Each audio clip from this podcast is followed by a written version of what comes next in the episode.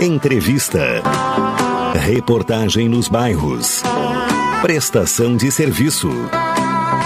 Previsão do tempo. Informações do trânsito. Notícias de Pelotas e da região. Programa Cotidiano. O seu dia a dia em pauta. Apresentação Caldenei Gomes.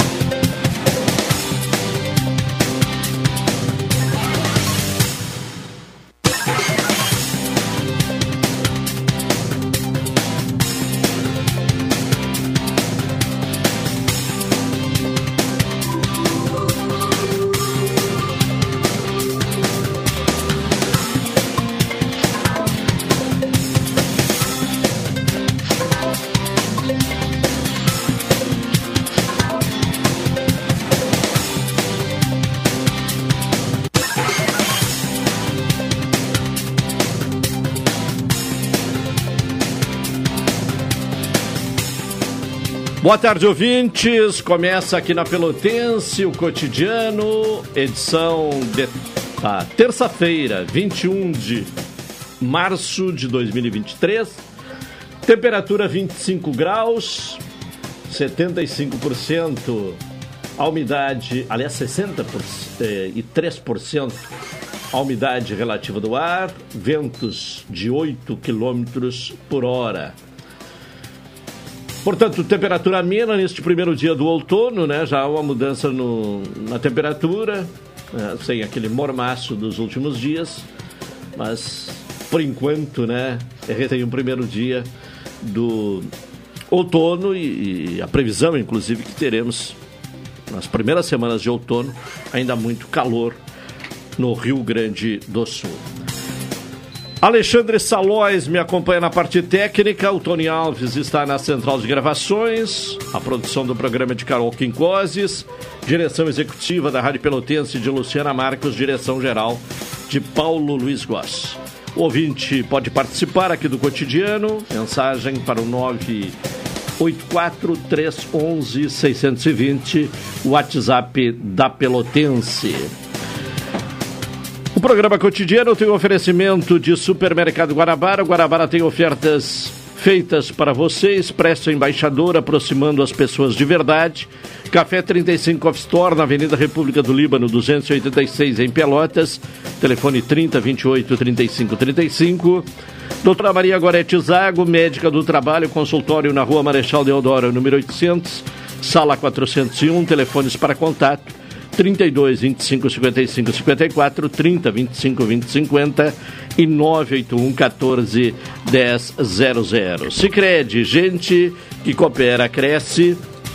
E NET HD TV com Now. Ligue 21 23 46 23 ou vá na loja na rua 15 de novembro 657 e assine já. Consulte condições de aquisição. 12 horas 38 minutos. Vamos saber da previsão do tempo. Vamos ao boletim meteorológico do Centro de Pesquisas e Previsões Meteorológicas da Universidade Federal de Pelotas. Vladair Oliveira traz as informações nesta terça-feira. Nesta terça-feira, nebulosidade e possibilidade de pancadas de chuva devido a áreas de instabilidade, oriundas de um cavado em níveis médios, e na metade norte e na metade sul, associadas também à circulação do oceano. A previsão para Pelotas Zona Sul é de céu nublado, com pancadas isoladas de chuva e períodos parcialmente nublado ventos de sudoeste e sudeste fracos a moderados.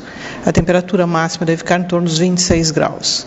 Segundo a estação agroclimatológica, a temperatura mínima hoje foi de 20,6 a 6 horas e a umidade máxima de 95% às duas.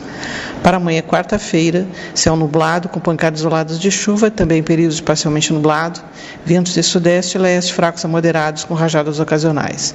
Temperatura mínima 20, máxima 23. Na quinta-feira, céu parcialmente nublado, com períodos de nublado e pancadas isoladas de chuva e possíveis trovoadas. Ventos de leste e nordeste fracos a moderados, com rajadas ocasionais. Temperatura mínima 20, máxima 27. Este boletim foi elaborado pelas meteorologistas Vladeiro Oliveira e Eliane Alves, do Centro de Pesquisas e Previsões Meteorológicas da Universidade Federal de Pelotas. Informações do tempo, previsão meteorológica aqui no uh, programa cotidiano, nesta abertura de programa. Agora a participação de Carol Quincoses, trazendo as primeiras informações do programa. Falamos aí sobre a nova gestão do Conselho da Comunidade, que toma posse nesta uh, terça-feira, Carol. Boa tarde. Boa tarde, boa tarde aos ouvintes.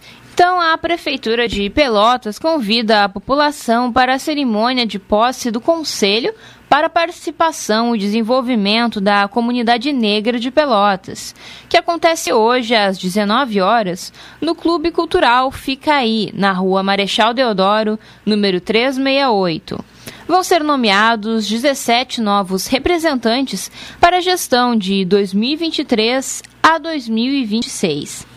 O Conselho foi criado em 1993 pela Lei nº 3.769 e tem como objetivo formular e promover políticas governamentais, medidas e ações para a garantia dos direitos das comunidades negras aqui de Pelotas.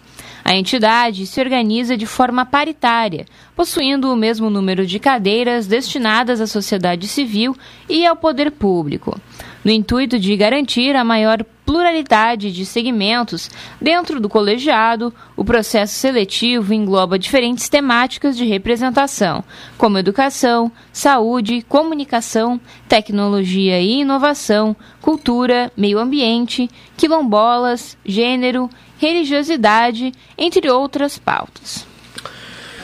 Também informações iniciais de Carol Quincoses. Bom, começou ontem né, um novo modelo de atendimento na farmácia municipal. Agora, por agendamento. Agendamento que é feito é, pelo site, né? É, através de um site que esse... Até vou tentar acessar aqui o, o site direitinho, né? Que é o, o site para agendamento. Bem, é importante né, buscar essas alternativas, impedindo, né, o, o, diminuindo o tempo de espera das pessoas pelo atendimento nos serviços públicos. Mas é preciso também manter uma, um plano B, né? Até porque, através deste expediente, que é o pelotas.com.br barra agenda uh, traço farmácia, é um, um, um, preenchimento né, que se torna difícil para algumas pessoas, né, porque é, a solicitação, o número do, tem que acrescentar o número, tem que incluir né, o número do CPF, número da carteira de identidade, número do cartão do SUS, número de telefone, um e-mail para contato, porque a resposta é feito um pré-agendamento. Se o agendamento for confirmado, a resposta será é, é, enviada é, pelo e-mail. E, e, ainda a necessidade de anexar a, a receita médica, né, o, a receita, o encaminhamento, enfim, para o serviço que o, o, o usuário do sistema estiver buscando na farmácia municipal. Bom, para algumas pessoas, né, a própria palavra anexar já não é compreendida, né? Então, é, é, importante ter essa alternativa, né? Para quem tem acesso à tecnologia, agendar, ir no horário marcado, facilita o atendimento e muito. Mas tem que ter um plano B, né? Para aquelas pessoas que não têm o domínio uh, da, da tecnologia, que não consegue, né? Preencher todos esses dados, todas as informações, inclusive anexando a, a, receita médica. Vamos ver como é que vai funcionar na prática, se será mantido eh, a alternativa de atendimento eh, às pessoas que não conseguiram eh, agendar a, a presença, o atendimento na farmácia municipal. 12h43, vamos ao intervalo. Alexandre Salóis para retornar na sequência.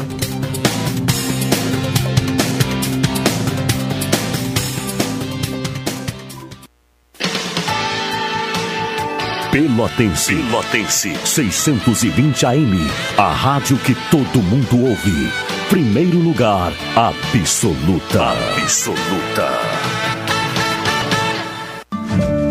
Você, associado do Sicredi, participe das Assembleias 2023. Além de conhecer como nossa cooperativa tem contribuído para o desenvolvimento de sua região, você pode decidir um futuro mais próspero para todos. Acesse sicredi.com.br/barra assembleias ou procure sua agência para saber mais. Participe! Assembleias 2023 do Sicredi. Tá na mão decidir e transformar. Café 35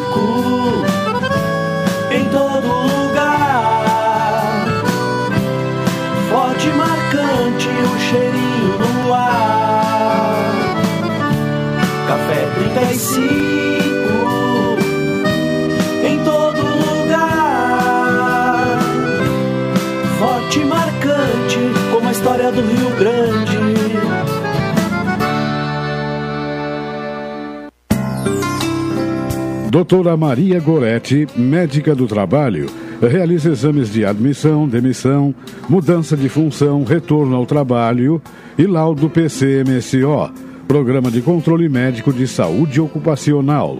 Atendimento nas empresas e no consultório médico, Rua Marechal Deodoro 800, Sala 401, Fone 3225 5554 e 981 14 10 00. Somos a graduação Senac. Nosso ensino é voltado para o mercado de trabalho. Aqui, a prática e a teoria andam lado a lado. Somos ágeis para você aprender e se destacar rápido. Temos uma metodologia própria, trabalhar suas competências, para você desenvolver habilidades e conhecimento com velocidade. Somos assim, porque o mercado é assim. Vai pro mercado, vem pro Senac. Aproveite e ganhe 80% de desconto no primeiro semestre. Inscreva-se em senacrs.com.br barra graduação. Senac, a força do sistema Fê Comércio ao seu lado. Quer estar mais conectado do que nunca e ainda aproveitar uma condição especial? Venha para Ozirnet e aproveite. São 600 mega de velocidade com Wi-Fi 6 a partir de 99,90. É internet de qualidade com uma condição que só a Ozir oferece. 600 mega de velocidade com Wi-Fi 6 a partir de 99,90. Confira ainda a possibilidade de instalação gratuita. Ozirnet, sempre ao seu lado. Transportadora Fonseca Júnior é VaptVupt por você. Ligue 053 3278 7007 e transporte suas encomendas com praticidade, rapidez e segurança.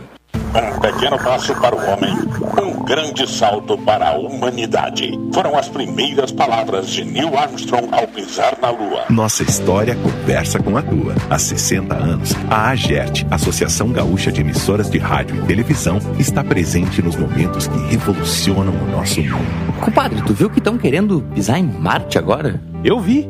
E vou assistir comendo aquela pipoquinha. AGERT 60 anos, em sintonia com o agora. Compre, ganhe e faça o bem Shopping Pelotas. A cada 250 reais em compras, cadastre suas notas. Ganhe uma xícara, Amigos do Bem e ajude famílias do sertão. De 17 a 26 de março ou enquanto durarem os estoques. Confira regulamento no site.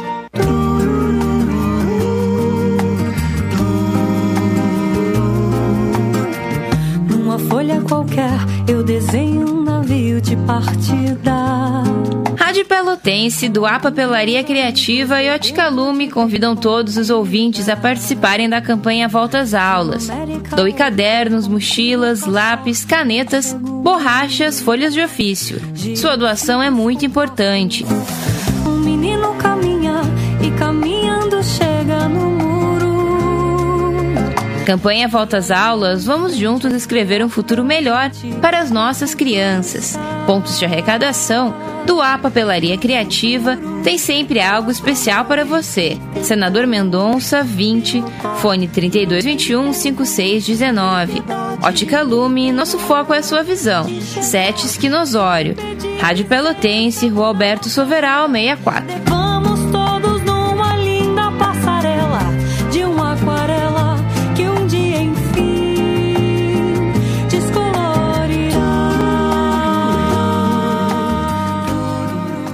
Programa Cotidiano. O seu dia a dia em pauta. Apresentação Caldenei Gomes.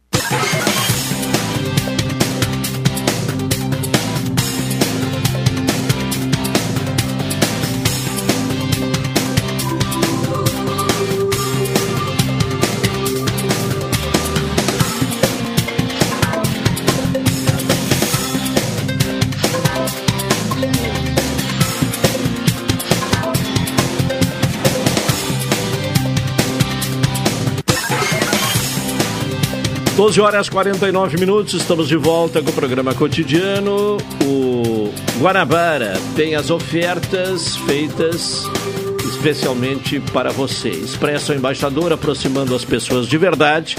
E Café 35 Off Store na Avenida República do Líbano, 286 em Pelotas, telefone 3028 35 35. Vamos uh, repetindo né, a importância da doação de sangue no Hemocentro Regional de Pelotas, que está com estoque baixíssimo. Então, o atendimento das um, 8 às 17 horas, diariamente, sem fechar o meio-dia. Uh, quem for doador, comparecer no Hemocentro, que está passando por um momento de extrema dificuldade em relação ao estoque de sangue. Doadores de todos os tipos de sangue. Comentário de Hilton Lozada. Cidadania e Sociedade. Uma abordagem dos principais assuntos do dia no comentário de Hilton Lousada. Alô, Hilton Lousada, boa tarde. Boa tarde, Caldenei. Boa tarde, ouvintes da Pelotense. Terça-feira, quais são os destaques, os assuntos em pauta, Hilton? Bem, Caldenei março é o Dia Internacional da Síndrome de Down. Quero mandar o meu abraço a todas as pessoas com síndrome de Down e parabenizar a, a PADPEL, a Associação de Pais de Pessoas com Síndrome de Down de Pelotas, pelo grande trabalho que vem desenvolvendo desde 2017. Saindo de Pelotas e vindo para Brasília, um assunto importante é a reunião do Comitê de Política Monetária do Banco Central, o COPOM, que se inicia hoje aqui em Brasília. Tal reunião tem por finalidade, dentre outros, a de deliberar sobre a taxa Selic, a taxa básica de juros da economia. Para contextualizar um pouco o assunto, é necessário retomar aquele ambiente que se apresentava no mês de março do ano passado, ambiente que resultou no envio de vários recados pelo Comitê de Política Monetária do Banco Central ao governo federal. E dentre aqueles recados, o de que havia a possibilidade de manutenção, em reunião seguinte do Copom, de uma continuidade no viés de aumento da taxa de juros. E, por fim, que o aumento em mais de 1% na taxa básica de juros seria levado em consideração que elevaria, naquele momento, a taxa para 12,75 em maio, o que de fato ocorreu. Em função disso, era necessário dizer, e dissemos na época que a decisão do Copom veio revestida de certa previsibilidade, pois os agentes econômicos sabiam, ainda que aproximadamente, que havia a possibilidade de aumento da taxa de juros em pelo menos um ponto percentual. É preciso também ressaltar que diversos autores uh, econômicos já haviam se manifestado contrariamente a mais aquele aumento na taxa básica de juros. O Banco Central, na pessoa do seu presidente, Roberto Campos Neto, o então ministro da Economia, na pessoa de Paulo Guedes, trocaram indiretas elegantes ao longo do mês de abril, ressaltando a responsabilidade que cada um teria na questão da política de juros e na política econômica. A política de juros foi defendida por Roberto Campos Neto, apontando que a política fiscal de responsabilidade do governo federal deveria ser observada com mais cuidado. O ministro Paulo Guedes, por sua vez, cobrou uma, digamos assim, melhor condução da política de juros e administração da Selic por parte do Banco Central. Veja bem, ouvinte da Pelotense, estamos falando Estamos aqui falando de questões ocorridas há um ano atrás. Diversas medidas econômicas foram sendo tomadas pelo governo federal no sentido de liberar recursos que estavam represados, como valores em contas de fundo de garantia e ainda programas de crédito e programas habitacionais, os quais já detalhamos aqui em outras oportunidades. Precisamos registrar que naquele momento, abril, maio do ano passado, não houve aumento expressivo do nível de emprego e nem repercussão no crescimento industrial. Ainda que deva se reconhecer, alguns setores tenham apresentado uma melhora substancial. Os meses se passaram e a taxa Selic, que estava em 12,75%, foi aumentada nas reuniões do Copom, que ainda ocorreriam no ano de 2022. Hoje ela está em 13,75% e as condições econômicas, tanto nacionais quanto internacionais, continuam turbulentas. É importante lembrar que a taxa de juros e a forma como ela é gerida se convertem em um importante mecanismo de controle da inflação. Mas se havia muita contrariedade em relação à alta taxa de juros cobrada na economia brasileira, também havia quem defendesse as medidas adotadas pelo Copom e esse foi o caso do ex-presidente do Banco Central, Alexandre Tombini, acerca da política de juros adotada pela autoridade monetária brasileira. Tombini acreditava ser acertada a decisão de aumento da taxa de juros como estratégia para conter a inflação. E o economista mencionava ainda a falta de suprimentos e a guerra na Ucrânia como fatores que contribuíram para o aumento da inflação. Naquele contexto e naquele momento, já com uma altíssima taxa de juros, que tinha por objetivo conter a inflação, o Brasil era o país com a quarta maior inflação dos países do G20, grupo integrado pelas 19 maiores economias do mundo, mais a União Europeia. Chacoalhando tudo isso e peneirando, o que sobra? Sobra um cenário assemelhado, mas com algumas novidades. A despeito da manutenção da elevada taxa de juros com a justificativa de manter a inflação sob controle, a economia não cresceu. Aqui, evidentemente, falo em crescer de maneira horizontal, beneficiando a maioria dos setores econômicos. Obrigatoriamente, devemos reconhecer que o crescimento da economia em 2022 existiu. Existiu, porém, beneficiado pela expectativa da retomada da economia e pela baixa taxa Selic que existia no ano de 2021 crescimento foi quase que concentrado em determinados setores. Não houve aumento do salário dos trabalhadores, tampouco aumento da renda das famílias, motivo pelo qual o crescimento de 2,9% restou diluído na economia. Muito bem, chegamos ao dia de hoje, 21 de março de 2023.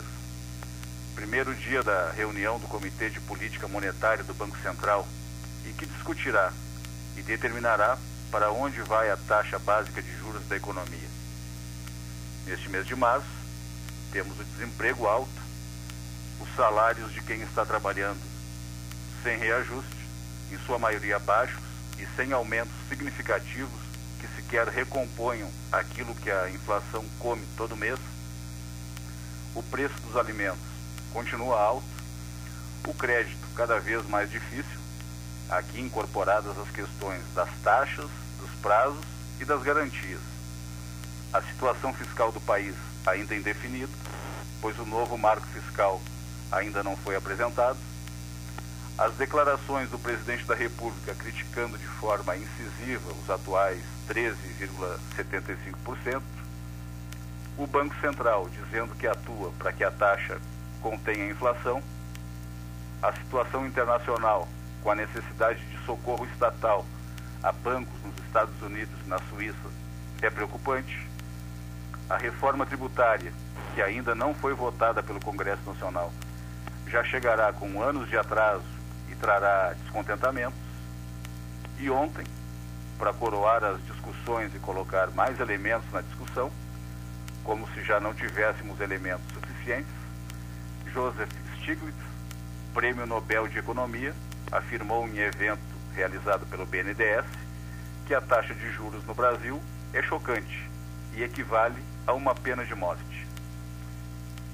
Então, é isso. Para além disso, ouvintes da Rádio Pelotense, o que mais haveria para ser dito? Falar em discussão de taxa de juros básica da economia talvez não importe muito pelo modo como a taxa vem sendo tratada. A taxa, sob a perspectiva da gestão da economia, talvez esteja certa. Ocorre que ela se insere em um grande contexto econômico, no qual há muitas incertezas, algumas naturalmente existentes e outras artificialmente fabricadas, razão pela qual não dá para levar em consideração tudo o que se lê, se ouve ou se escreve. Por fim, o povo, componente essencial da equação democrática, precisará ser ouvido.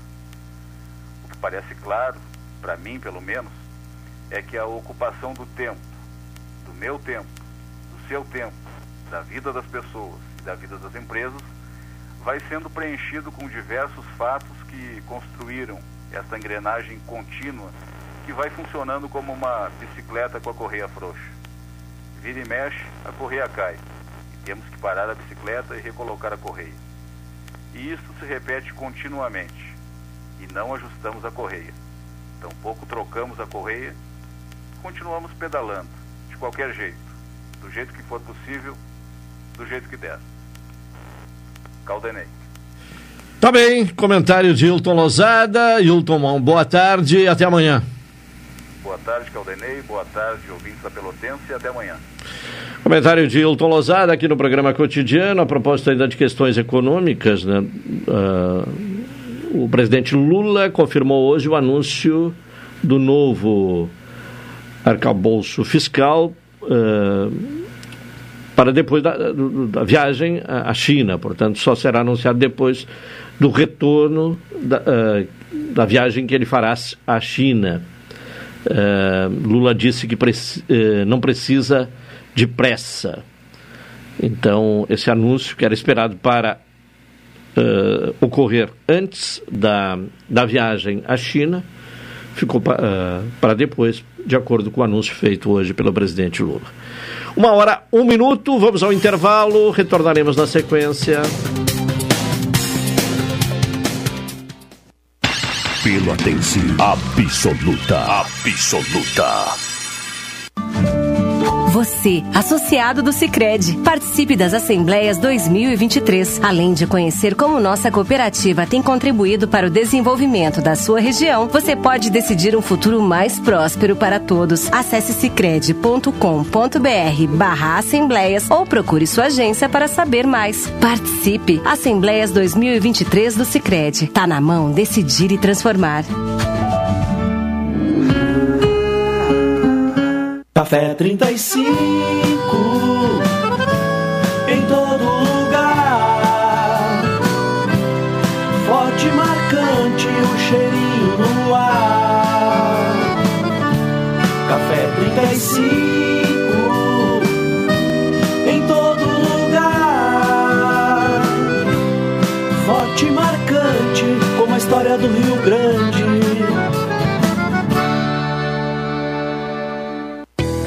Pós-graduação Faculdade Senac Pelotas. Flexível, prática e conectada com o mundo.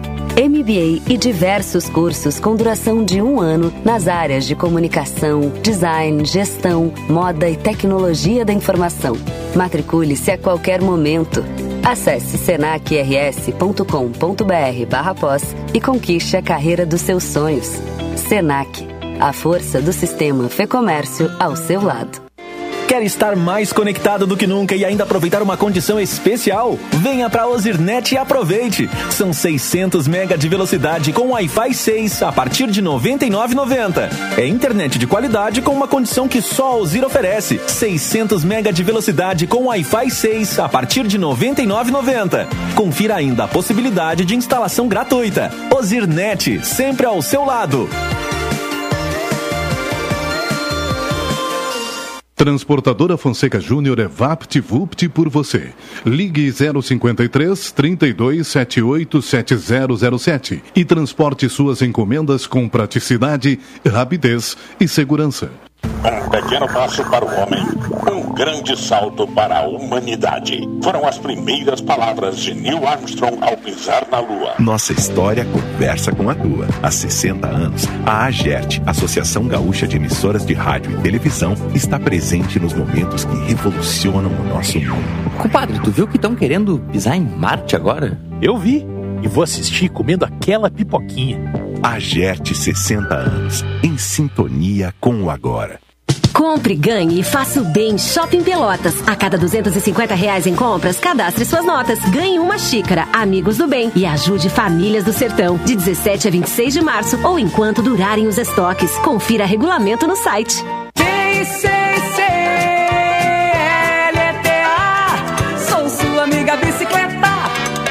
Prepare sua bicicleta e venha participar da sexta pedalada Rosa Choque em homenagem ao mês da mulher, dia 26 de março. Saída às 9 horas e 30 minutos da Rádio Pelotense, Rua Alberto Soveral 64, chegada, Shopping Pelotas, com acolhida aos participantes e sorteio de brindes. Inscrição. JL Casarim, Bento Gonçalves 3900, com a doação de um quilo de alimento não perecível. Você me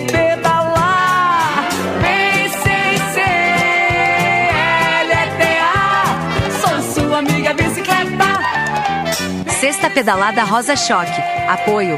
Rude Bonov, Hortifruti Grangeiros e Embalagens. Patrocínio. Shopping Pelotas. Como é bom encontrar você. Sou sua amiga bicicleta. Realização: Pedal Domingueira e Rádio Pelotense 620 AM. Todo mundo ouve.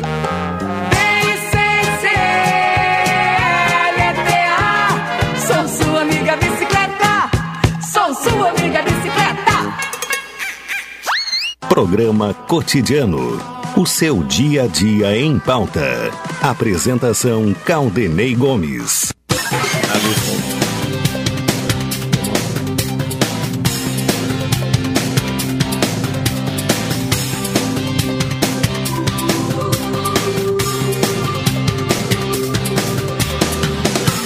Uma hora, seis minutos, estamos com o programa cotidiano aqui na Pelotense. Cicred, gente que coopera, cresce, Assembleias Cicred 2023, para a mão, decidir e transformar, participe. NET HD TV com Now, ligue 21 23 46 23 ou vá na loja na rua 15 de novembro 657 e assine já, consulte condições de aquisição. O setor de vigilância eh, ambiental da Secretaria Municipal de Saúde tem eh, realizado eh, com frequência, né, campanha de orientação e conscientização da população em relação ao combate ao mosquito Aedes aegypti. Para falar sobre este assunto, já ah, que, ao que parece, né, e vamos saber agora se houve um aumento no, no número de focos né, neste verão, contato com a Isabel Madri, que é diretora do Departamento de Vigilância Ambiental da Secretaria Municipal de Saúde. Isabel, boa tarde. Boa tarde, tudo bem? Tudo bem? Bom, 89 focos eh, foram encontrados nestes primeiros meses de 2023. Aumentou em relação a verões, eh, ver- verões anteriores? Bem, neste momento nós já estamos com 100 focos. Já são 100 focos. Isso. Diariamente a gente atualiza, né? Uh, e já batemos então nos 100. Uh, comparado com o ano passado, nós estamos mais ou menos na, no que era previsto. Tá? A partir de, desse mês de março, uh, tem por uh, costume, né, conforme os anos anteriores, uh, aumentar o número de focos do mosquito. Então, os meses de março, abril e maio são os meses que nós temos uma grande quantidade de focos e é o momento que a gente precisa de uma colaboração muito grande da população para nos auxiliar a combater esse mosquito. Por que uh, o aumento nestes meses, março, abril e maio?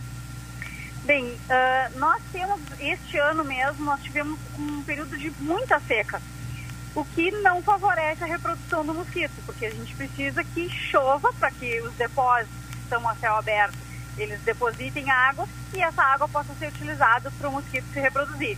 Então, nós tivemos a partir de fevereiro uma série de, de, de semanas com picos de chuva e em seguida um calor muito forte. Então isso daí é um ambiente propício, um clima né, propício para o mosquito se reproduzir em um curto espaço de tempo. Porque normalmente o ciclo dele varia sete dias, dez dias é o normal. Nesses períodos, ele em cinco dias ele já pode completar o ciclo. Então acelera ainda mais a reprodução dele. Mais da metade dos focos foram uh, localizados uh, no Simões Lopes. Por quê? É, nós temos uh, cerca de 70% dos focos identificados até o momento uh, na região do Simões Lopes. Então a gente vem trabalhando ali desde início de março, na verdade, isso daí é, se uh, potencializou, tá? E nós estamos trabalhando fortemente naquela área para identificar a, qual o local que está perpetuando essa reprodução. Porque nós temos toda uma série de ações, além de controle mecânico, né, virando depósito, fazendo tratamento é, biológico nos depósitos que não podem ser removidos. Uh, mas nós estamos com, buscando qual é o local que talvez a gente não tenha acessado ainda, porque nós temos muitos imóveis fechados aqui naquela região e que nós não conseguimos acessar. Então talvez a gente tenha uh, algum imóvel ali que tem criadores e que nós não conseguimos ainda entrar com a nossa equipe. Então, e, a, e, a, localização, uh, ser próximo à rodovia, uh, tem alguma uh, importância ou não? Olha, a gente acredita que sim, porque é uma das principais entradas do município. Então ali tem um trânsito muito intenso, né? De veículos, principalmente entrada com, de caminhões, né? De transporte, que podem estar carregando né, o, o mosquito de outras localidades. Certo. Bom, de qualquer forma, também tem esse aspecto de casas que estão fechadas, né? Exatamente. E, e não se sabe exatamente em que circunstâncias uh, se encontram o pátio dessas casas, né? Exato.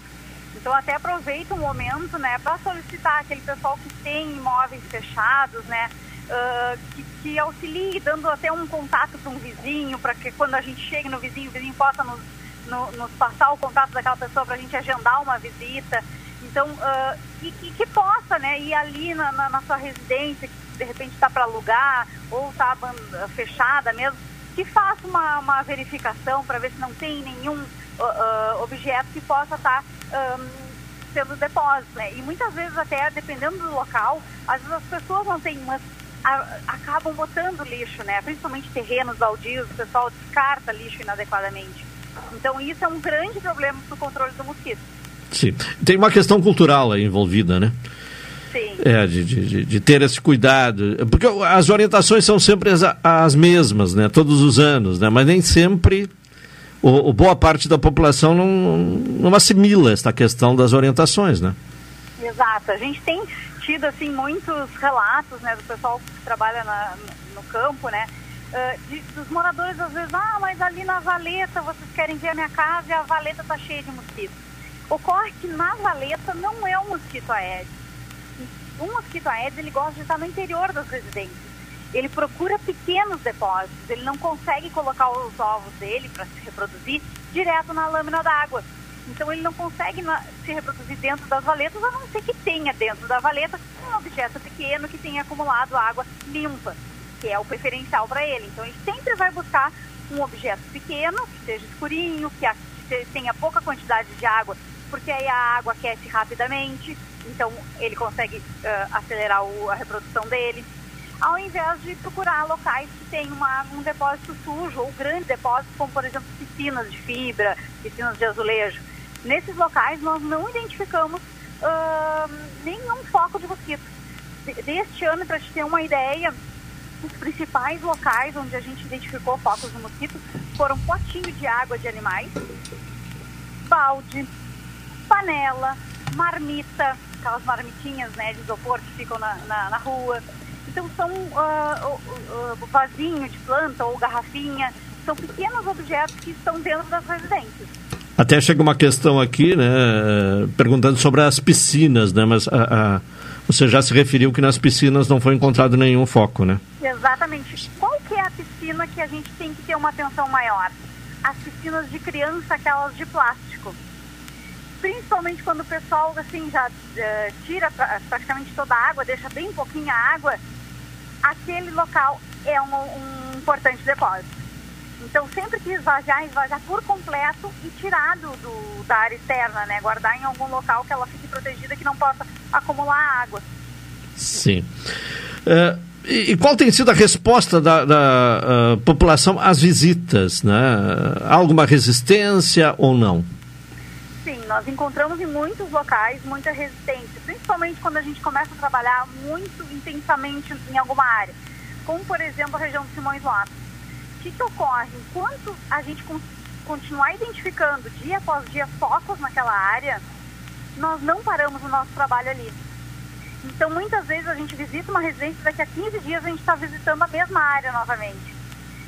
E, e aí a gente encontra uma resistência, uma resistência da população, né? Ah, mas de novo aqui é porque existe o risco, né? Então, se, se chega uma pessoa que viajou, voltou doente, se ela é daquela região e nós temos um mosquito ali, a população daquela área está correndo o risco de ser uh, contaminada, né? Se, se ficar aquela pessoa que está doente e acabar ficando uh. Então, essa é importante, por isso que a gente trabalha assim, muito para combater, para bloquear a transmissão. A gente não pode deixar que comece a ocorrer essa transmissão do, do vírus, porque aí é um campo perdido. Então, uh, se a gente batalhar contra o mosquito, enquanto a gente tem uma situação, digamos assim, ainda uh, estável no município, a gente está ganhando das doenças que ele pode transmitir. Bom, a, a, nossa colega aqui, Carol, quer fazer um questionamento a você. Oi, é, boa tarde. Eu queria saber, caso alguém encontre o mosquito em casa ou focos, qual tem algum protocolo que deva se fazer? Sim, uh, no caso se a pessoa capturar um mosquito, né, que está voando, que ela acha que pode ser o Aedes, ela pode colocar num potinho, tá? E levar diretamente lá na Secretaria de Saúde, na rua Lobo da Costa, 1764, próximo ao IFSUL. Aí ali o setor vai, nós temos um laboratório próprio que realiza as análises, então uh, vai analisar para ver se é realmente um mosquito Aedes ou é um outro tipo de mosquito, tá? No caso de, de ter uh, depósitos de água, que a pessoa vê que tem umas larvinhas dentro de mosquito, coisa assim, ela pode ligar para a secretaria e agendar uma visita na casa dela. Nesses focos são larvas ou, ou já tem mosquito adulto? O que, é que tem sido constatado? A grande maioria dos casos a gente detecta larvas, mas uh, em alguns casos se detecta também um mosquito alado. Então, muitas vezes trazido pela própria população, que captura e aí nos leva para identificar, porque a, a, a nossa pesquisa é baseada mais no, no, na parte de água, que é onde a gente tem uma grande quantidade ali de larvas que vão se tornar é, um mosquito adulto, né? Bom, tem bastante mosquito por aí, mas qual é a diferença, né? Ou qual é, ou qual a característica do Aedes? Bom, o Aedes, quando comparado com o mosquito comum, que é aquele o, que nos incomoda, né? De noite, fica zunindo, o, Aedes é menor do que aquele mosquito, tá? Ele é um mosquito pequenininho e ele é mais escuro, ele é um marrom bem escuro, quase preto, tá? E ele uh, tem umas pintinhas pelo corpo. Então, essa é a principal característica. Entre, assim, a gente diferenciar do mosquito comum. Entretanto, a gente tem um, outras espécies de mosquitos que se assemelham também ao Aedes, também são manchadinhas. E aí a gente só consegue ter uh, 100% de certeza olhando é, no microscópio, então avaliando as características mesmo uh, do mosquito. Houve caso, uh, casos suspeitos de dengue aqui em Pelotas tempos atrás. Houve alguma, algum caso confirmado? Sim, até o momento nós temos três casos confirmados de dengue. Porém, esses três casos deste ano, eles todos foram importados. Então, não, nós não temos nenhum que a pessoa adquiriu no município a doença. Foram pessoas que viajaram e retornaram infectadas. Exato. Bom, e, e, qual é o protocolo? Se alguém é, tem o caso confirmado, tem que ficar em isolamento, como é que se dá esse processo? Isso, é, inicialmente a pessoa que, que apresentar sintomas, tiver febre, uh, dor nos olhos, uh, dor de cabeça, manchas pelo corpo, né? Uh, ela tem que procurar a unidade de saúde. Todas as unidades de saúde estão capacitadas para receber esse paciente. E aí ali ele vai passar por uma série de procedimentos, tá? Existe uma coleta específica para fazer um exame laboratorial para identificar se é dengue. Então tem uma série de, de procedimentos. E aí é notificado, então, a vigilância para que ações de controle ambiental possam ser tomadas. Então sempre a pessoa, o, o, o correto é que ela, diante dos sintomas, ela procure a unidade. A unidade vai identificar se o caso se, uh, entra nos critérios né, de ser um caso de dengue tendo uma suspeita de dengue, é disparado uma série de ações. Tá certo. Quero agradecer a diretora uh, do Departamento de Vigilância Ambiental uh, da Secretaria Municipal de Saúde, Isabel Madri. Muito obrigado e uma boa tarde. Nós que agradecemos. Muito obrigado, boa tarde. Tá, então, informações sobre uh, a questão do, do, do, das ações que são realizadas no município no combate ao mosquito Aedes, Aedes e aí o, o segundo nomezinho. Me auxilia aí, Carol. Aedes aegypti? Ah, é, Aedes aegypti. Sempre complicado esse nome. Bom, o, aliás, vai continuar sendo. É, o, mais de 100 focos né, já foram, então, é, constatados em Pelotas e 70% deles localizados no bairro Simões Lopes, com atualização de dados, portanto, da Secretaria Municipal de Saúde. Bom, Carol, vamos falar aí sobre o adicional de 150 reais do Bolsa Família. Chega a mais de 8 milhões de crianças até 6 anos no país. Começou nesta semana o pagamento dos valores relativos ao novo Bolsa Família, que volta né, a ter esta denominação de Bolsa Família. Exato. A principal novidade do novo Bolsa Família, o benefício Primeira Infância, vai contemplar 8,9 milhões de crianças de 0 a 6 anos, com um adicional de 150 reais em março de 2023. Nesse universo, 335 mil passaram a fazer parte do programa nesse mês. No recorte por regiões, o Nordeste concentra o maior número de crianças que recebem o benefício Primeira Infância em março. São 3,62 milhões, com destaque para quatro estados com mais de 500 mil crianças contempladas com um adicional de 150 reais que são eles a Bahia, com 878.491, Pernambuco, com 584 1.651, Ceará com 560.914 e Maranhão com 558.171. A região Sudeste tem 2,7 milhões de crianças dessa faixa etária na base de dados do Bolsa Família. Três dos quatro estados da região somam mais que 500 mil: São Paulo, Minas Gerais e Rio de Janeiro. Na região norte, são 1,2 milhões de crianças e destaque para o Pará, com 613 mil. Já na região sul, há outras 733 mil crianças e no centro-oeste, 628 mil. Bom, ainda sobre essa questão do mosquito da dengue, como é popularmente conhecido, né, também é, mosquito da chikungunya e, e mais uma terceira doença, né? Chikungunya, uh, dengue. lembrar também. É, e, e, mais uma terceira. Uh, a observação do nosso ouvinte Chim, lá do Mato Grosso, que, uh, que no período de seca né, tem ocorrido esse aumento do número de focos.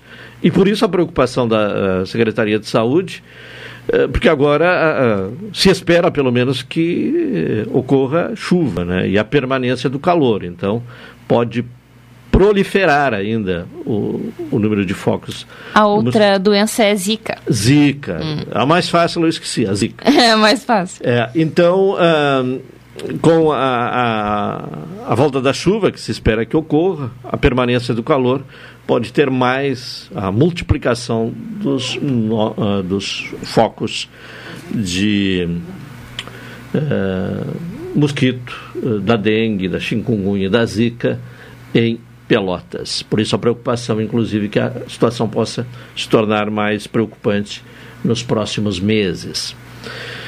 Uma hora vinte e três minutos. A partir de hoje vamos contar né, às terças e sextas-feiras, com a participação de André Miller, com um espaço de opinião aqui no programa eh, cotidiano. Hoje, eh, a estreia, portanto, já, já participou aqui, né? Inclusive já apresentou no tempo do Jornal Regional, uh, neste espaço, substituindo o Carlos Machado. Já participou aqui como entrevistado, mas a partir de agora como comentarista. Então vamos já à primeira participação de André Miller.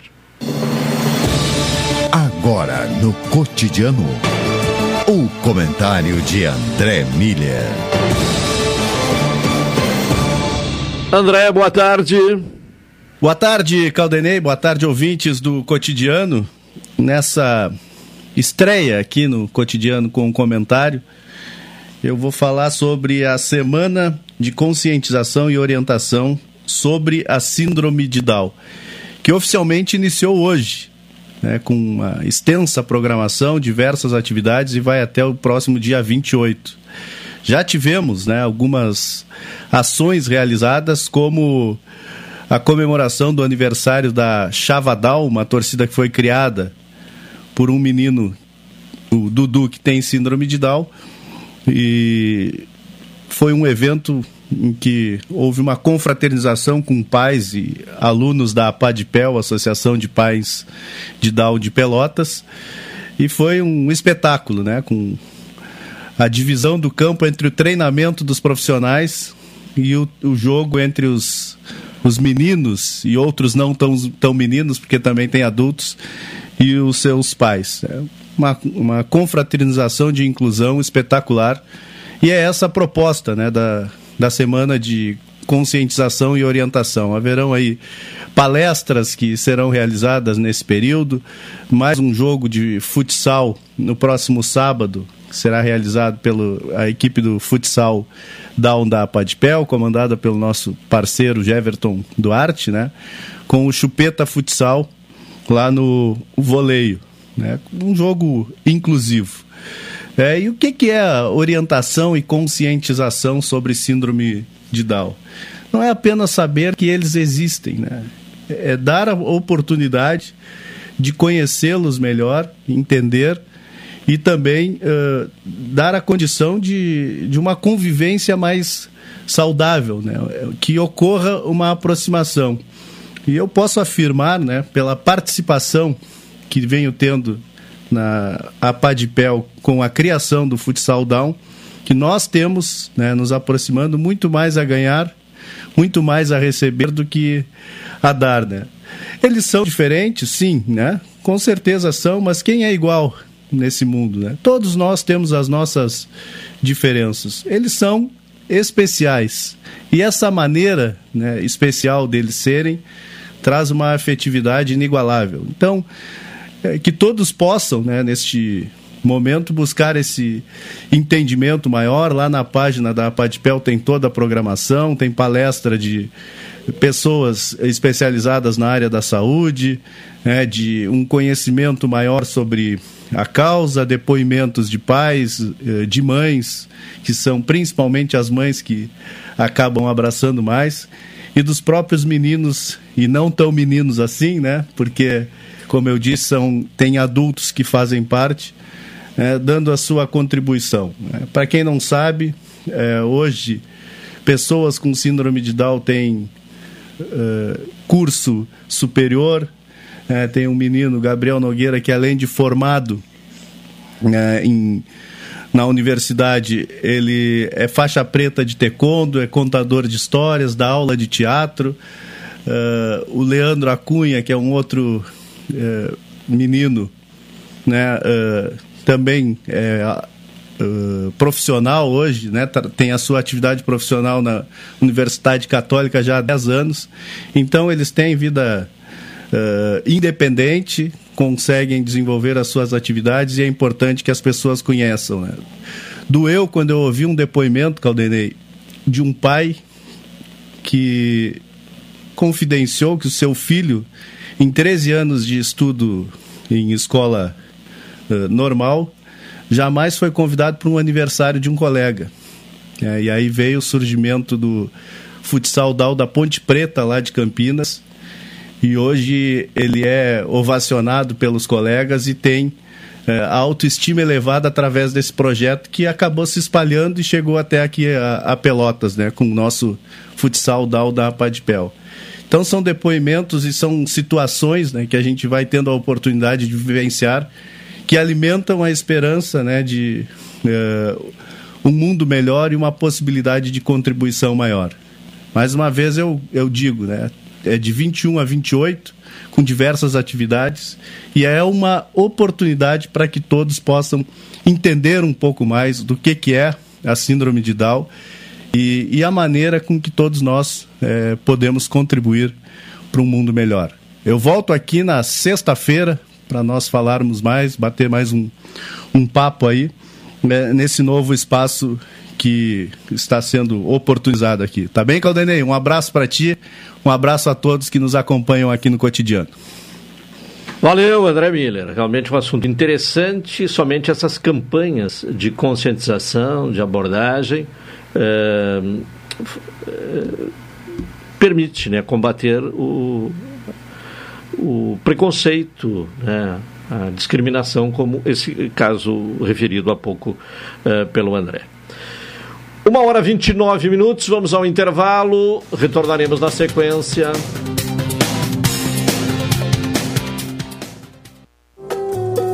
Rio Grande del Sur. Pelotense. Você, associado do Sicredi, participe das Assembleias 2023. Além de conhecer como nossa cooperativa tem contribuído para o desenvolvimento da sua região, você pode decidir um futuro mais próspero para todos. Acesse sicredi.com.br/barra assembleias ou procure sua agência para saber mais. Participe! Assembleias 2023 do Sicredi. Tá na mão decidir e transformar. Café 35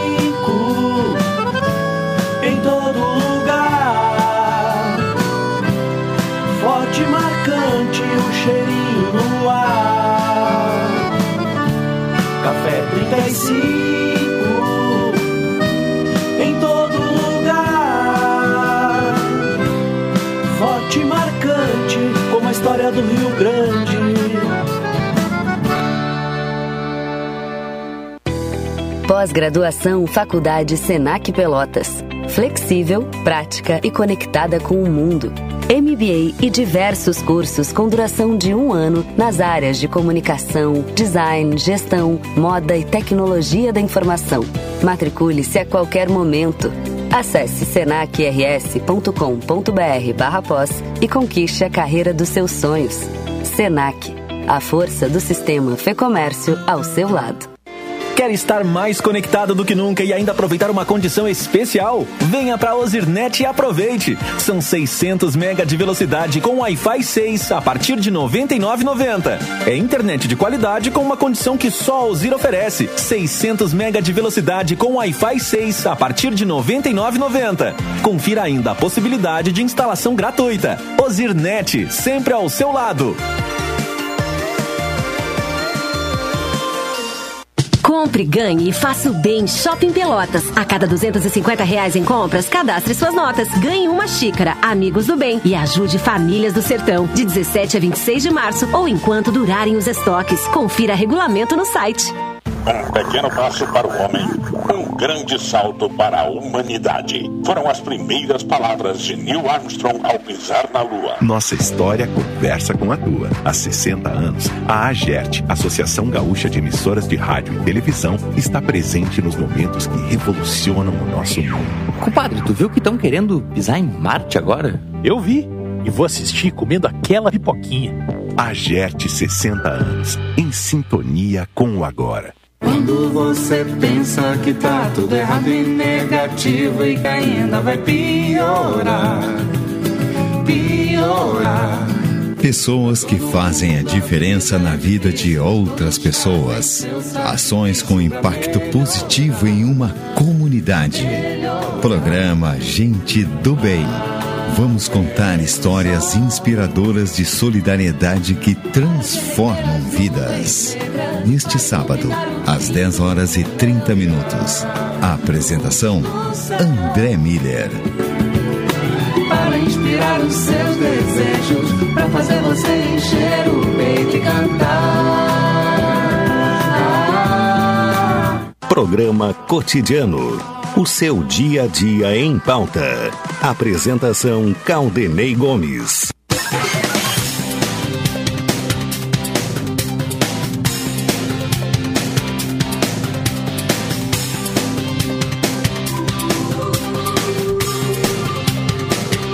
Uma hora 34 minutos, estamos com o programa cotidiano aqui na Pelotense. Temperatura neste momento em 25 graus, céu nublado em Pelotas e a possibilidade que se tenha chuva no decorrer da tarde. Acompanhamos aí nos últimos dias uh, e chamou a atenção de todos a repetição de arrombamentos em escolas uh, estaduais. Na escola Arial, uh, um período de seis horas, houve dois arrombamentos. Ontem ouvimos a diretora da escola Ondina Cunha, a professora Cláudia Ferreira, relatando o, o prejuízo da escola com um arrombamento ocorrido no final de semana, onde cinco televisores uh, foram roubados. Vamos falar agora com a coordenadora regional de educação, Alice Maria Cezepanski. Boa tarde.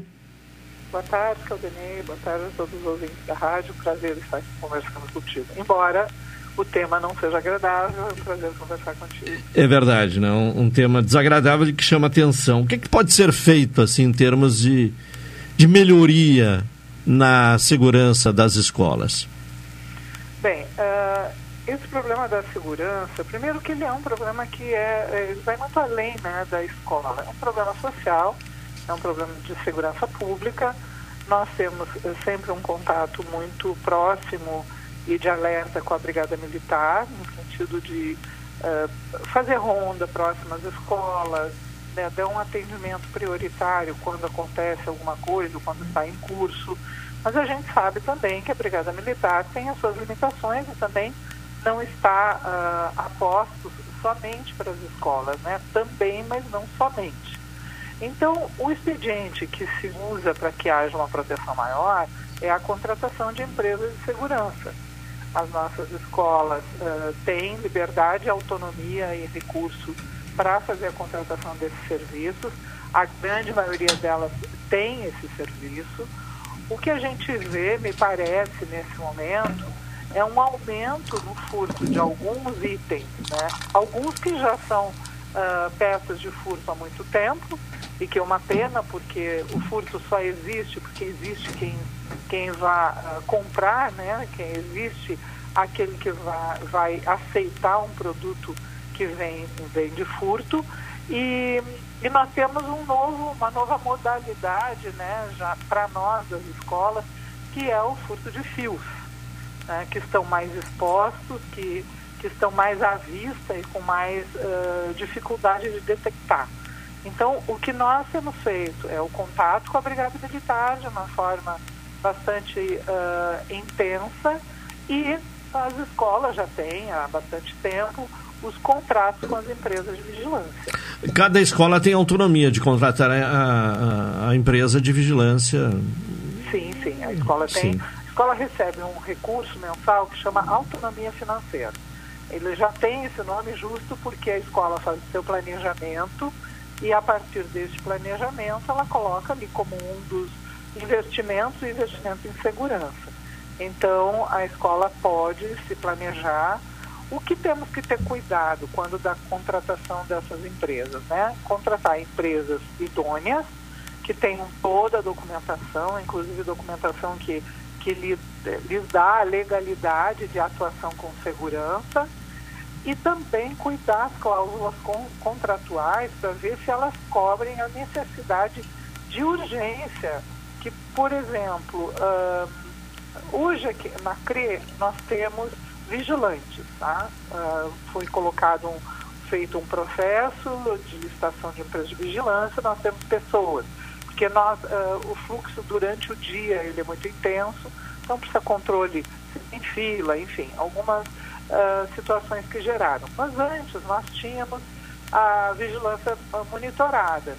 E uh, por duas vezes eu, eu vim a crer, porque nós tivemos uma situação de arrombamentos, foi durante a pandemia, e, e a vigilância já estava aqui. Nós não tivemos uh, nenhum furto efetivado, porque eles chegaram antes da gente, imediatamente após uh, ser dado o alarme sonoro, eles com a viatura, né, que eles têm mapeado, né, por quadras, eles chegam muito mais rápido. Então esse uh, esse serviço é um serviço importante e que a gente precisa ter esse cuidado, né, de, de contratar. Eu, eu não, nós não fazemos gerência sobre as empresas que as escolas contratam, isso fica de autonomia delas, mas ter este cuidado da empresa ter o, a, o automóvel que faz a, a vigilância junto, não ficar só por monitoramento, porque por monitoramento o máximo que vai acontecer é a empresa avisar a direção da escola que a escola foi furtada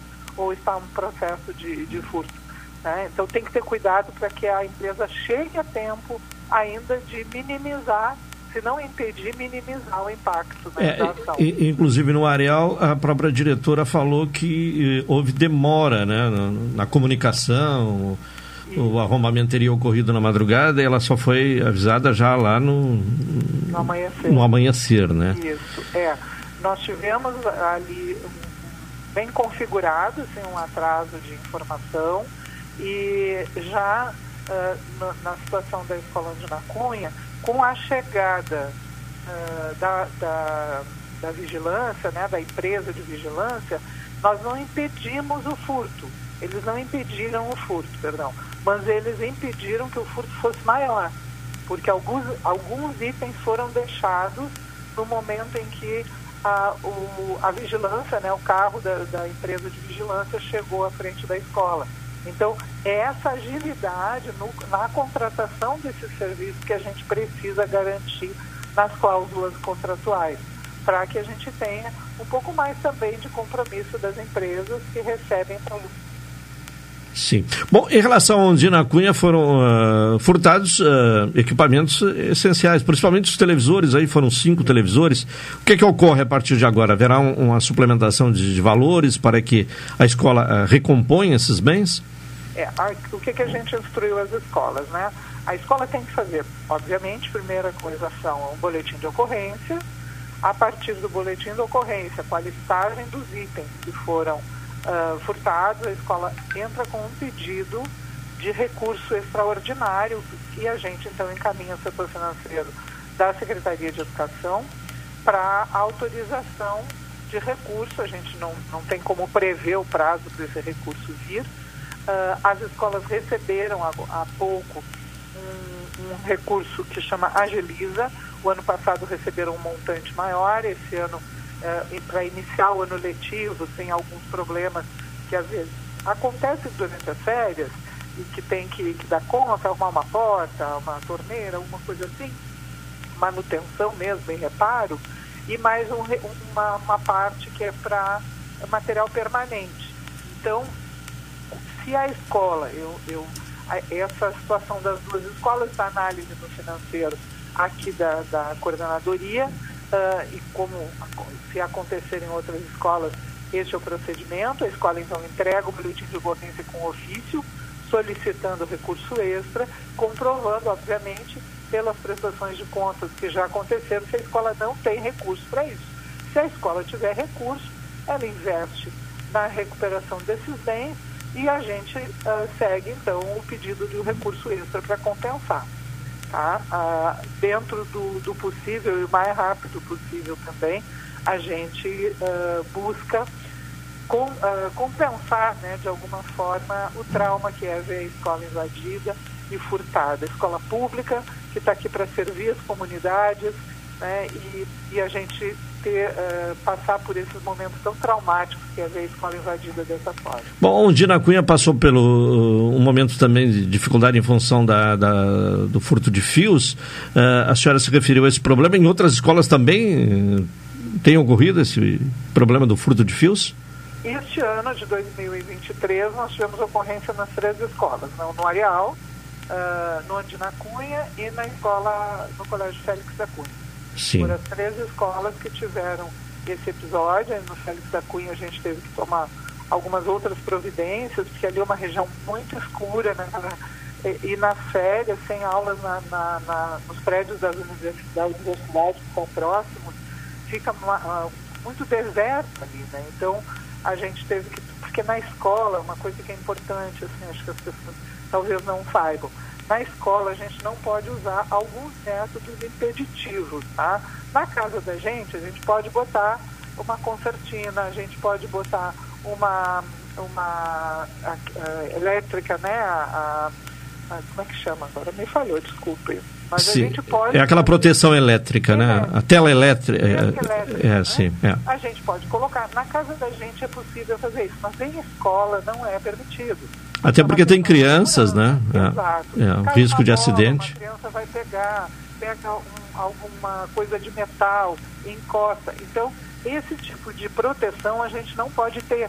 Então, a gente depende muito da proteção que é alavancada e executada pelas pessoas, que é a vigilância à distância, né, por monitoramento e com, ah, com complemento da vigilância ah, por viatura e da Brigada Militar, obviamente, que é o, o, setor de segurança que atende a todas as comunidades. Então, ah, uma, o, maior, uma, o maior trabalho que a gente pode fazer é conscientizar, é pedir para a própria comunidade cuidar. Isso é um bem público, é um bem de todos. Não é de um governo, não é de uma direção de escola, ela é da comunidade. As escolas vão ficar ali atendendo as comunidades. Então, eu aproveito até o seu programa para pedir muito que as comunidades cuidem das escolas, se perceberem que tem alguém próximo, acionem a Brigada Militar, se perceber que tem alguém pichando, uh, atirando pedras, enfim, depredando o patrimônio que é, que é nosso, que é de todos nós, né, que é público, que atue, ajude, não precisa se expor, não precisa correr risco, mas chame as autoridades de segurança para que elas possam nos ajudar a, a minimizar este problema ou a tirar esse problema de vez de dentro das nossas escolas, porque a gente precisa delas funcionando e bem. Tá certo. Professora uh, Alice Maria Cezepans, coordenadora regional de educação, muito obrigado e uma boa tarde. Boa tarde, obrigada pelo espaço sempre. Uma hora e 46 minutos. Temos ainda um intervalo, né, Alexandre? Vamos a ele, retornaremos na sequência.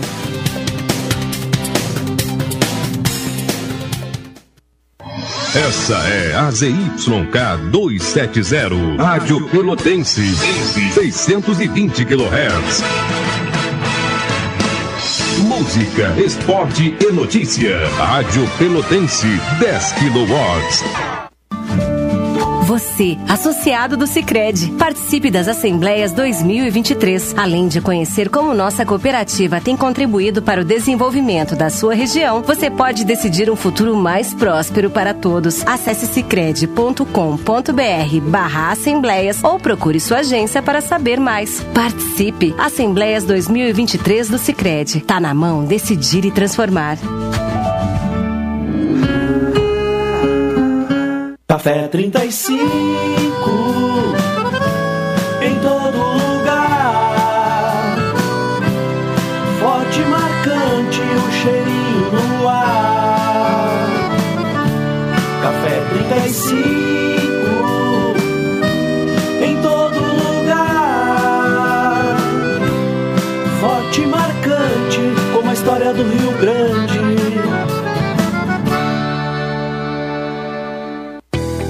Pós-graduação Faculdade Senac Pelotas. Flexível, prática e conectada com o mundo. MBA e diversos cursos com duração de um ano nas áreas de comunicação, design, gestão, moda e tecnologia da informação. Matricule-se a qualquer momento. Acesse senacrs.com.br barra pós e conquiste a carreira dos seus sonhos. Senac, a força do sistema Fê Comércio ao seu lado. Quer estar mais conectado do que nunca e ainda aproveitar uma condição especial? Venha para a Ozirnet e aproveite. São 600 mega de velocidade com Wi-Fi 6 a partir de R$ 99,90. É internet de qualidade com uma condição que só a Ozir oferece. 600 mega de velocidade com Wi-Fi 6 a partir de R$ 99,90. Confira ainda a possibilidade de instalação gratuita. Ozirnet, sempre ao seu lado. Compre, ganhe e faça o bem Shopping Pelotas. A cada 250 reais em compras, cadastre suas notas. Ganhe uma xícara, Amigos do Bem e ajude famílias do sertão. De 17 a 26 de março ou enquanto durarem os estoques. Confira regulamento no site.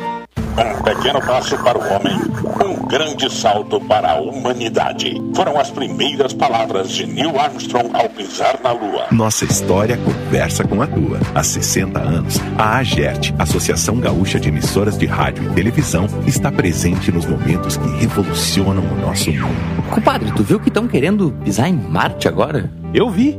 E vou assistir comendo aquela pipoquinha. AGERT 60 anos, em sintonia com o agora. Expresso Embaixador informa. Entrarão em vigor as novas modalidades da linha Pelotas Porto Alegre, Porto Alegre Pelotas. Agora o direto passa a se chamar Executivo e o Golden Class passa a se chamar Leito. Horários e mais informações, acesse www.expressoembaixador.com.br ou no Instagram, arroba Expresso Embaixador. Expresso Embaixador, aproximando as pessoas de verdade. Programa Cotidiano. O seu dia a dia em pauta. Apresentação Caldenei Gomes. Uma hora e 50 minutos, estamos com o programa cotidiano. Guarabara tem as ofertas feitas especialmente para você. Expressa Embaixador aproximando as pessoas de verdade. Doutora Maria Gorete Zago, médica do trabalho, consultório na rua Marechal Deodoro, número 800, sala 401, telefones para contato 32 25 55 54 30 25 20 59 81 14 10 00. Ocorreu uh, incêndio em um automóvel uh, que pertence à advogada Laura Cardoso. E vamos conversar exatamente com a advogada Laura Cardoso, uh, até porque a suspeita de que possa ter ocorrido um atentado neste episódio do, do veículo que foi incendiado. Laura Cardoso, boa tarde. Boa tarde, Claudinei. Boa tarde a todos os ouvintes da Rádio Gaúcha. Rádio Pelotense? Da Rádio Pelotense, desculpa. Bom, o que que ocorreu? Quando foi? Foi domingo, né? Isso, foi domingo, por volta das oito e meia, então. Nós havíamos estacionado o nosso carro na frente do, do condomínio. A gente mora numa rua bem movimentada, atrás da Barroso, no início da Ferreira Viana.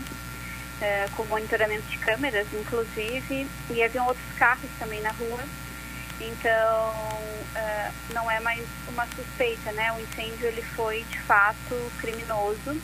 Hoje a suspeita é em torno realmente se foi um atentado, uma ameaça, uma vingança em uh, represália aos trabalhos que eu exerço. Sim. Então, é, eram dois indivíduos numa moto, um deles parou a moto um pouco mais na frente, o garupa desceu, com uma marreta de construção civil, eles quebraram o vidro do passageiro e, na sequência, imediatamente uh, colocaram um galão de gasolina de 5 litros dentro e atiraram fogo.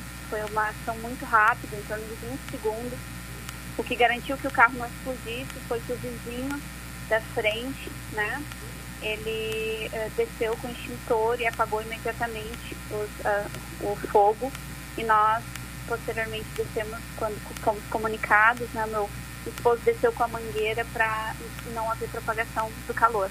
Sim. E aí que a gente pôde achar, então, uh, os vestígios né, que foram deixados dentro do carro, que já estão uh, sob investigação da polícia, já foram foi feitas as diligências necessárias ontem, né? Então foi para a perícia, o IGP já esteve aqui, perícia todo o carro, perícia esse material, ele já foi recolhido.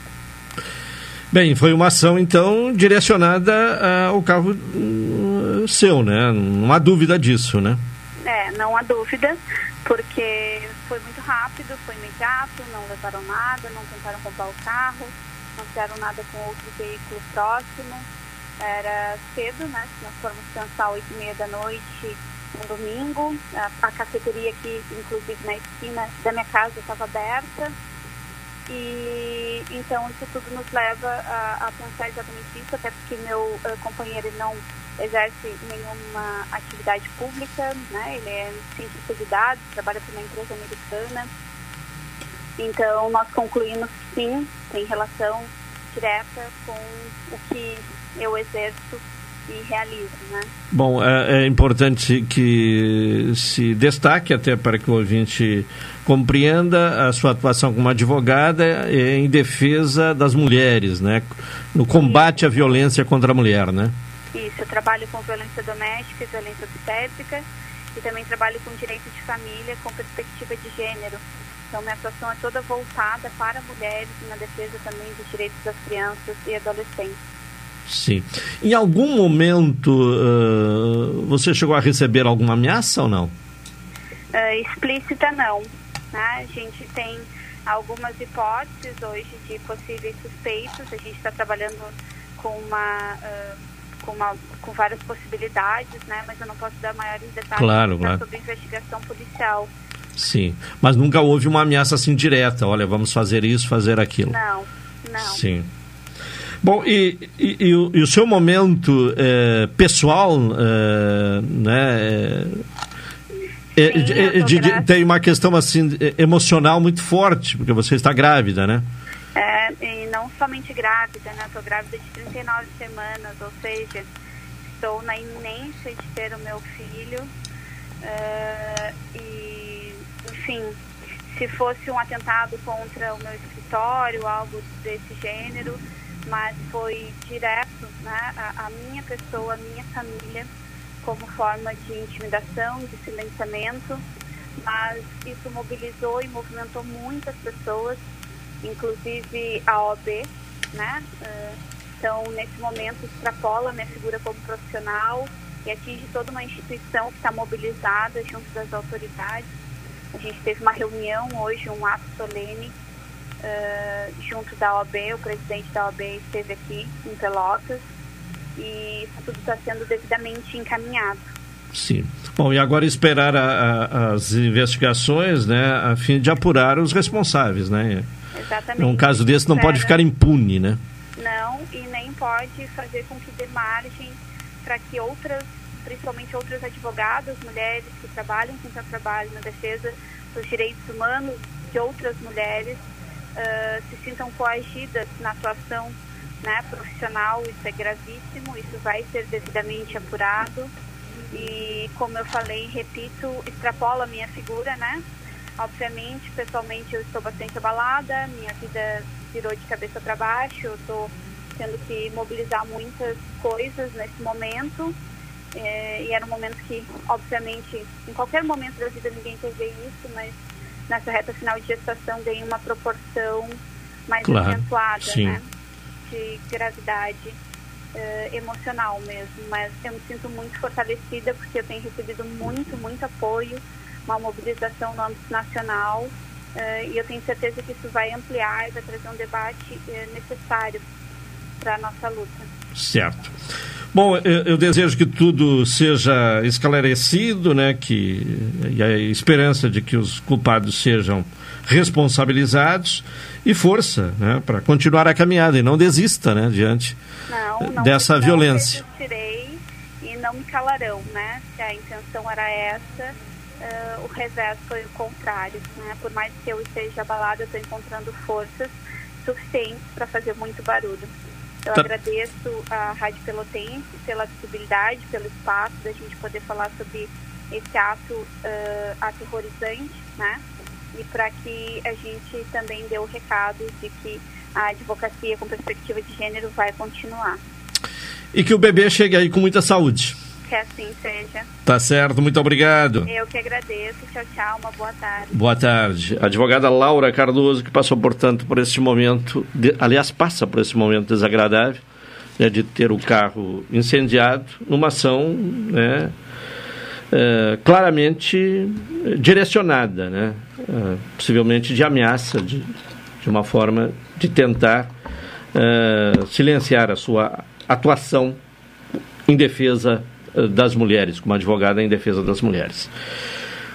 Um aviso de utilidade pública, já falamos aí há pouco, né, da, na verdade, na abertura do programa, sobre a, a necessidade de doação de sangue no Hemocentro, que está com o estoque baixíssimo.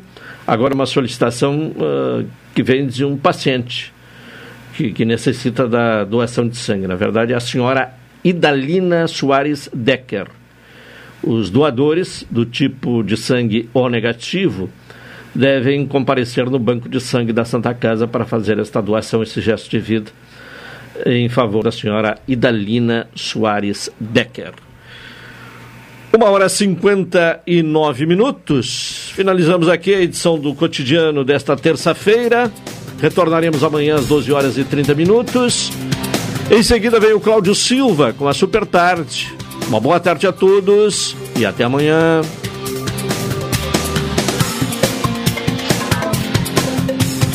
Vem aí a nossa próxima atração. Programa Super Tarde.